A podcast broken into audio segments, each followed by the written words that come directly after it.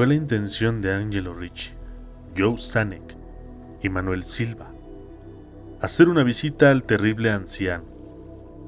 Este anciano vive solo en una casa antigua en Water Street, cerca del mar, y tiene la fama de ser a la vez sumamente rico y un extremo débil de salud, lo que constituye una situación muy atractiva para los hombres de la profesión de los señores Richie, Sanek y Silva, pues esa profesión es nada menos digno que el robo.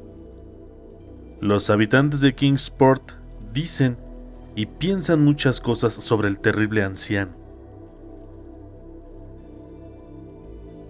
que generalmente lo mantienen a salvo de la atención de las personas como el señor Rich y sus colegas. A pesar de la certeza de que él esconde una fortuna de magnitud indefinida en alguna parte de su húmeda y vulnerable morada.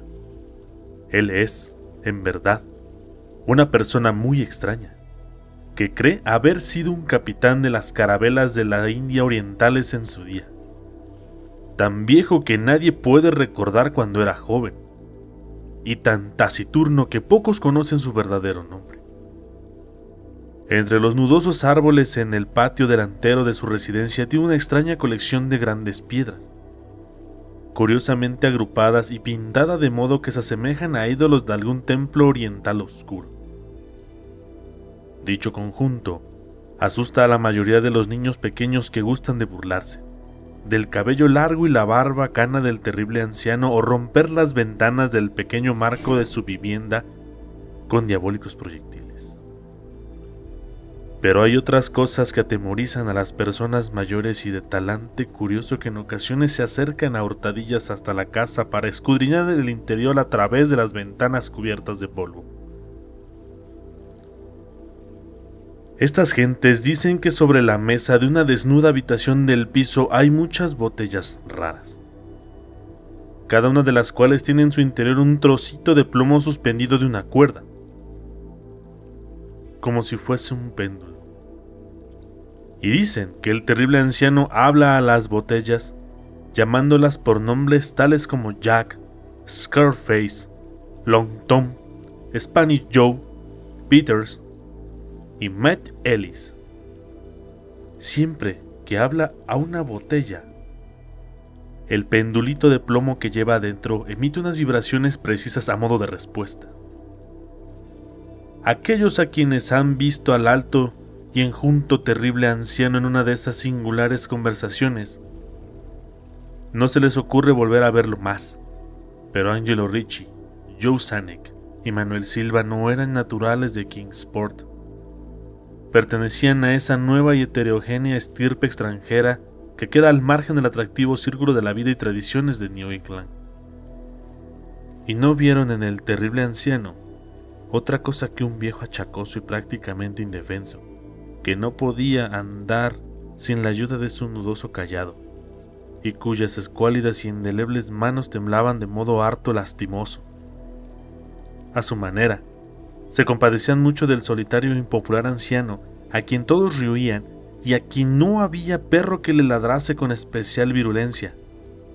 Pero los negocios y, para un ladrón entregado de lleno a su profesión, siempre es tentador y provocativo un anciano de salud enfermiza que no tiene cuenta abierta en el banco y que para venir a sus escasas necesidades paga en la tienda del pueblo con oro y plata de españoles acuñados dos siglos atrás. Los señores Richie, Sanek y Silva eligieron la noche del 11 de abril para efectuar su visita.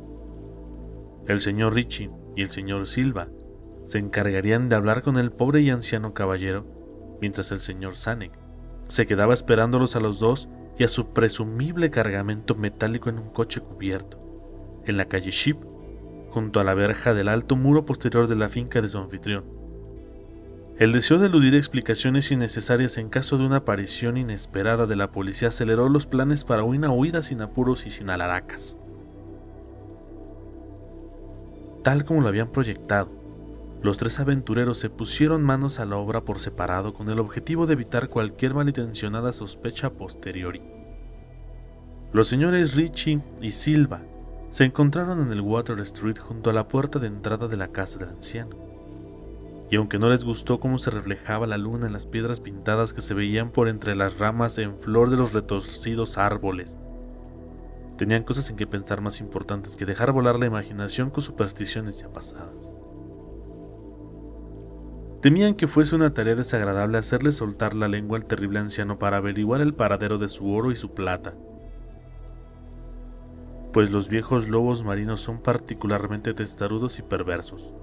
En cualquier caso, se trataba de alguien muy anciano y indeleble, y ellos solo serían dos personas que iban a visitarlo. Los señores Richie y Silva eran expertos en el arte de volver volubles a terceros, y los gritos de un débil y más que venerable anciano no son difíciles de sofocar. Así que se acercaron hasta la única ventana alumbrada y escucharon cómo el terrible anciano les hablaba en un tono infantil a sus botellas con péndulos. Se pusieron sendas máscaras y llamaron con delicadeza a la descolorida puerta de roble. La espera le pareció muy larga al señor Sanek, que se agitaba inquieto en el coche estacionado junto a la verja posterior de la casa del terrible anciano, en la Sheep Street. Era una persona más impresionable de lo normal, y no le gustaron nada los espantosos gritos que había oído en la mansión momentos antes de la hora fijada para iniciar la operación. ¿Es que no les había dicho a sus compañeros que trataran con el mayor cuidado al pobre y viejo lobo de mar? Presa de los nervios observaba la estrecha puerta de roble en el alto muro de piedra cubierto de hiedra. No cesaba de consultar el reloj y se preguntaba por los motivos del retraso. ¿Habría muerto el anciano antes de revelar dónde se ocultaba el tesoro y había sido necesario proceder en un registro completo? Al señor Sanek no le gustaba esperar tanto a obscuras en semejante lugar. Al poco, Llegó hasta el ruido de unas ligeras pisadas o golpes en el paseo que había dentro de la finca. Escuchó como alguien manoseaba desmañadamente, aunque con suavidad, en el herrumbroso pastillo y vio cómo se abría la pesada puerta. Y al pálido resplandor del único y montesino farol que alumbraba la calle, en un intento por comprobar ¿Qué habían sacado sus compañeros de aquella siniestra mansión que se vislumbraba tan cerca? Pero no vio lo que esperaba. Ahí no estaban ni por asomo sus compañeros, sino el terrible anciano que se apoyaba con aire tranquilo en su nudoso callado y sonreía malignamente.